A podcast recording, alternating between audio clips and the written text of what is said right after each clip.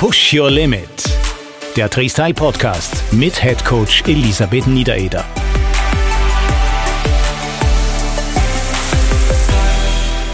Willkommen zu einer neuen Folge von Push Your Limit, dem Freestyle Podcast, wie immer mit Head Coach Elisabeth Niedereder. Hallo liebe Lissy.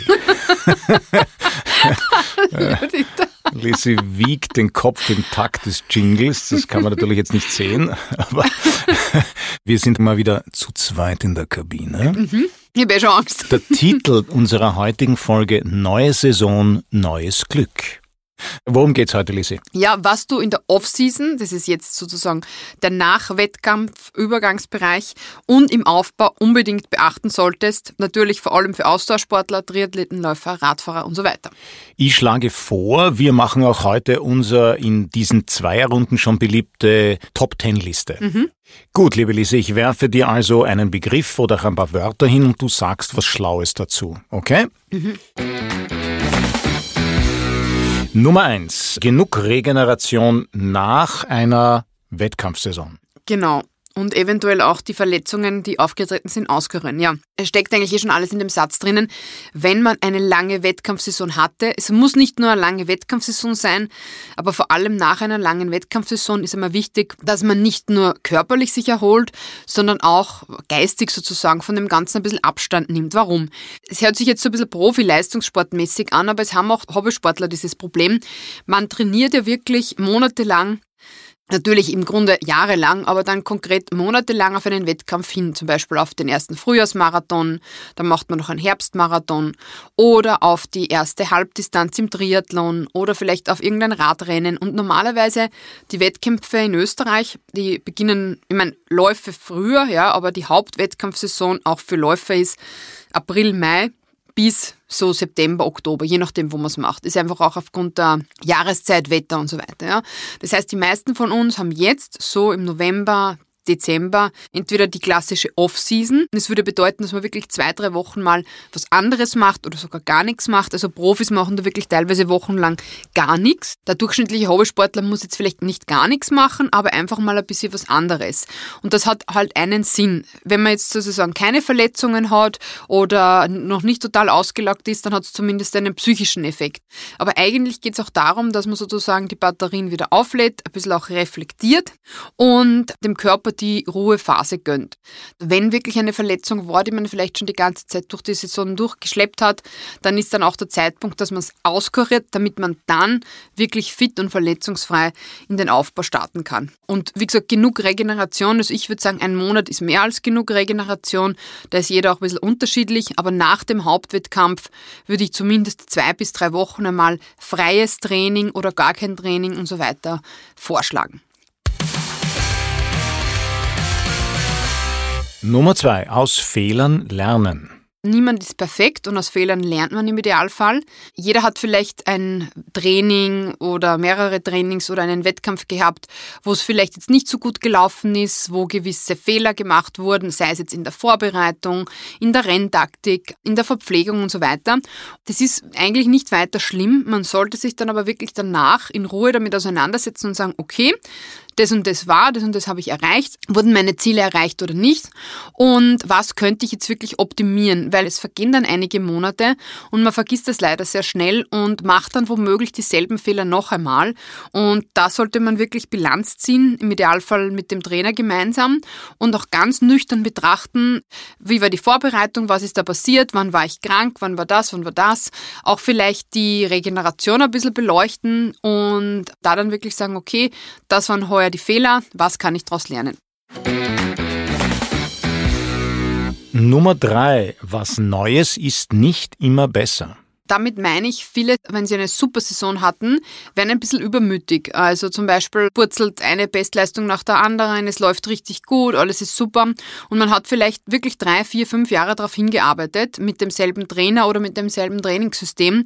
Und gerade dann, wenn man sehr gut ist oder sich verbessert, dann gibt es ja auch viele, die da mitpartizipieren wollen. Also die dann sagen, hey, schau, ich habe da ein besseres Trainingssystem oder ich bin vielleicht der bessere Trainer oder willst du nicht einmal härter trainieren oder musst das oder das oder das ausmachen.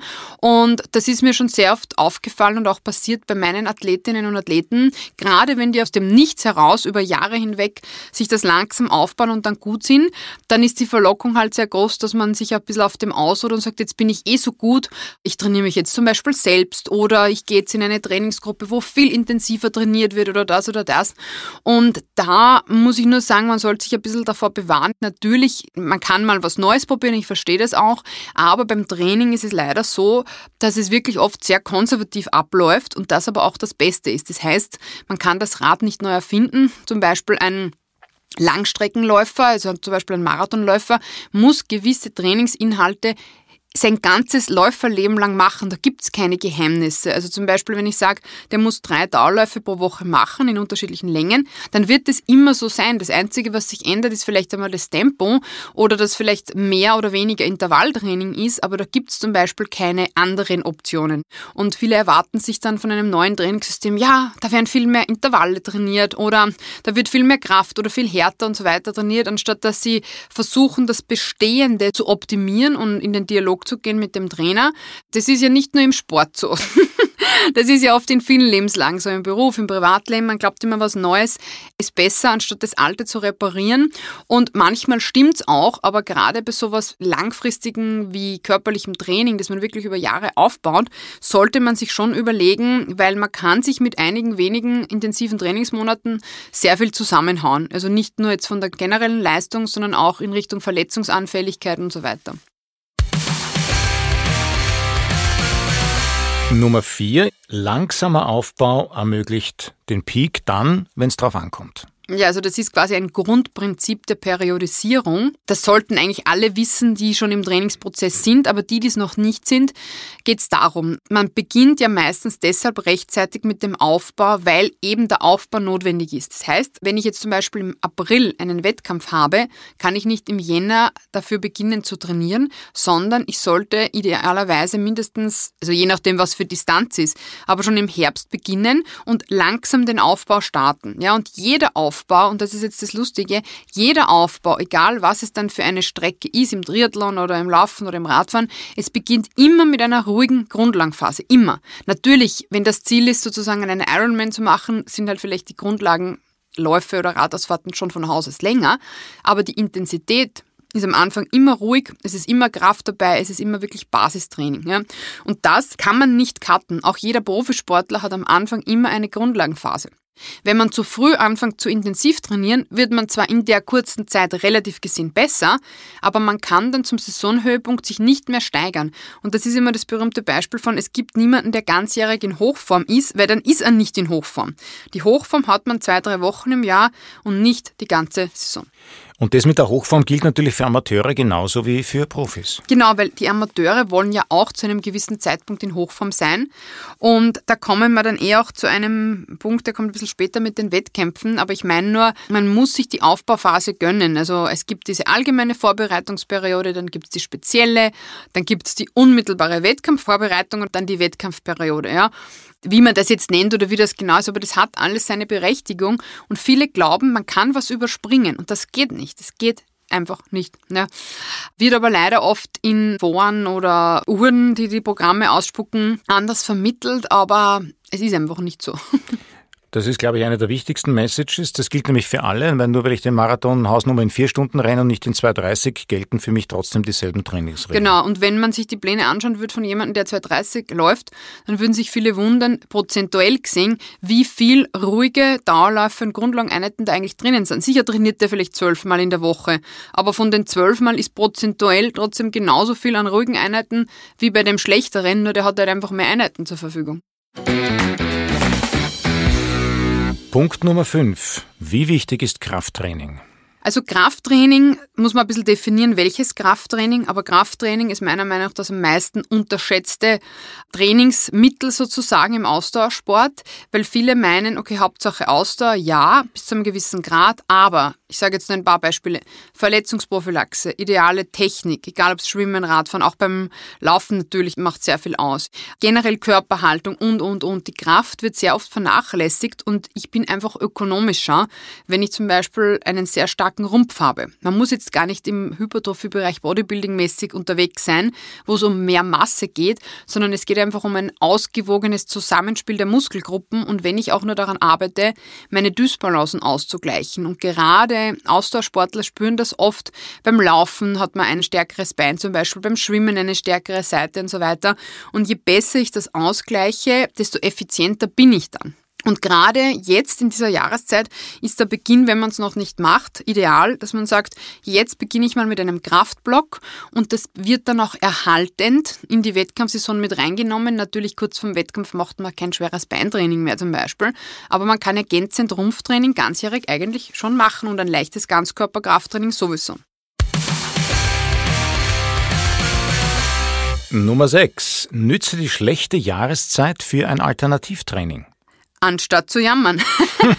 Steht Nein, in der Klammer, da geht es ja. darum, ganz ehrlich, diese Zeitumstellung und wenn es dann so viel dunkel wird, taugt mir auch nicht oder wahrscheinlich den meisten nicht. Aber man kann die Jahreszeit jetzt ideal nutzen, dass man einfach sagt, okay, passt, ich habe jetzt vielleicht keine Lust, was weiß ich, mal laufen zu gehen oder Radfahren zu gehen, ich mache was anderes oder ich mache wieder mehr Indoor-Training oder wie vorhin erwähnt Krafttraining, anstatt zu sagen, jetzt wird so viel dunkel, mal es regnet und so weiter. Man kann immer was machen. Und gerade jetzt im allgemeinen Aufbau von der Jahreszeit her ist halt ideal, ich meine, es ist noch keine Skisaison oder Langlaufsaison, aber man kann einmal wandern gehen, man kann indoor mal was anderes machen, man kann einen Crosstrainer, ein Rudergerät, man kann mal Aquajoggen probieren, man kann ganz andere Sportarten probieren.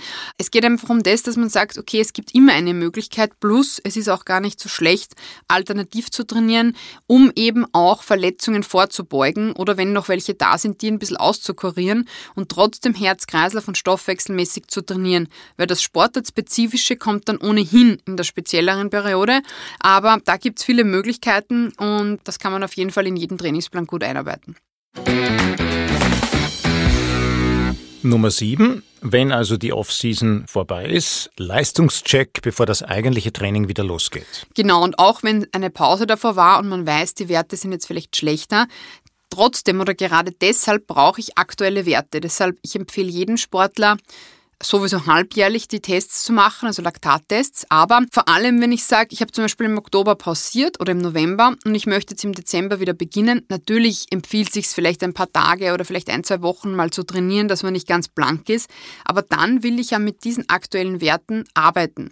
Man kann ja dann nach drei, vier Monaten nochmal einen Test machen, aber bei mir hat sich herausgestellt, die Trainingsbetreuung funktioniert dort besser, wo ich einfach immer aktuelle Werte habe, auch wenn wer mal verletzt war oder krank war oder irgendwas. Es ist besser, einmal mehr zu testen als einmal weniger. Und gerade nach einer Saisonpause sollte man eigentlich zum Einstieg mit aktuellen Werten arbeiten. Damit eben die entsprechenden Trainingsziele, also Pace oder was immer man zu laufen hat, im Training angepasst werden kann. Genau.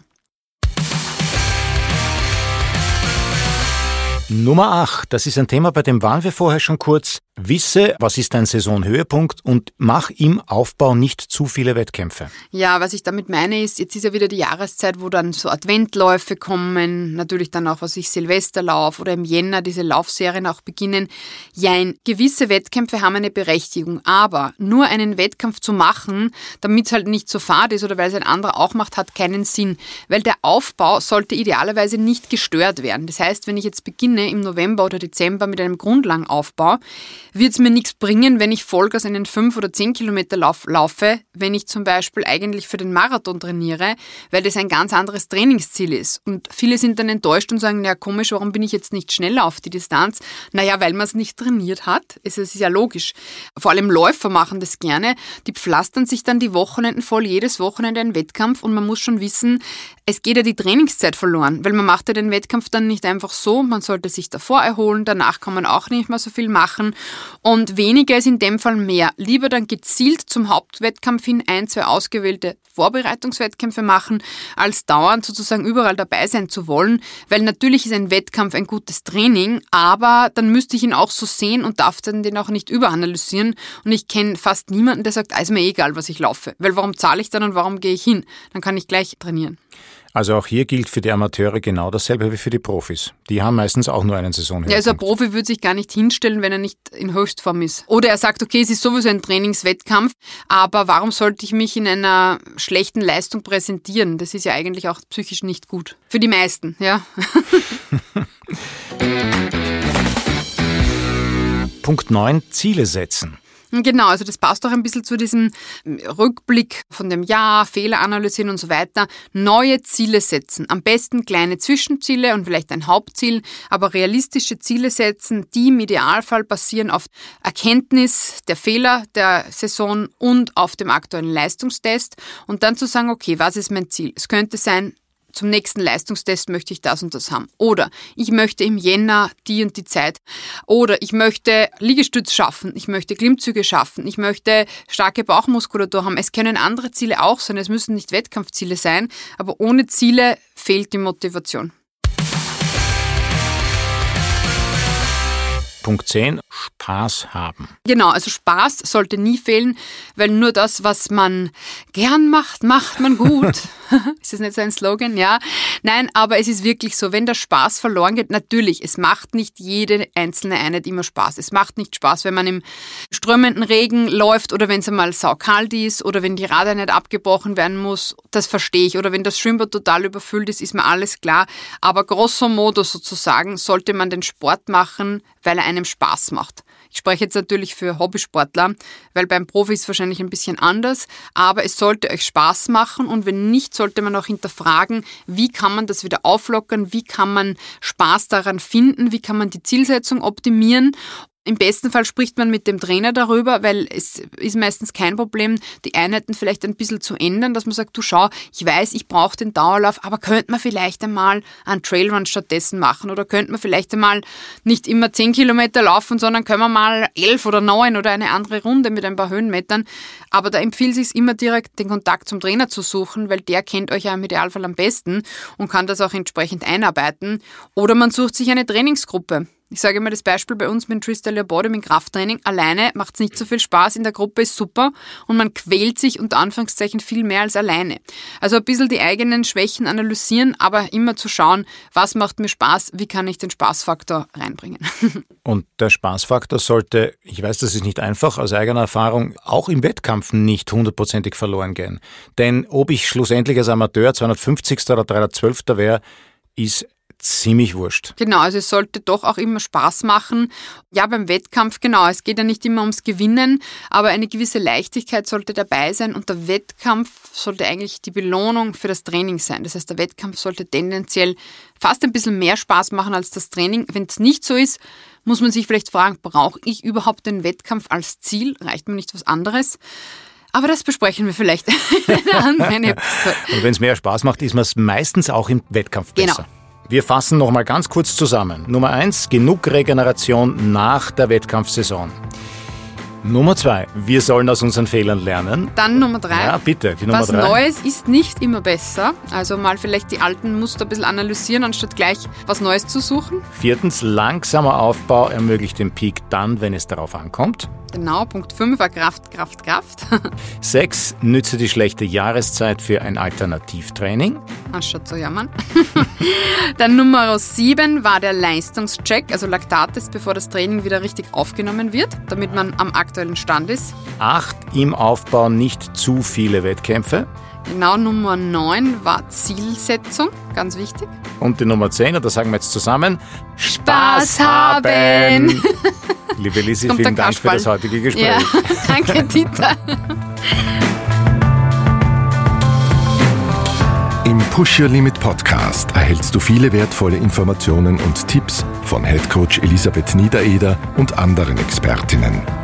Wir hoffen, du kannst von diesem Profiwissen profitieren und freuen uns, wenn du unsere Arbeit durch einen einmaligen oder regelmäßigen Beitrag unterstützt.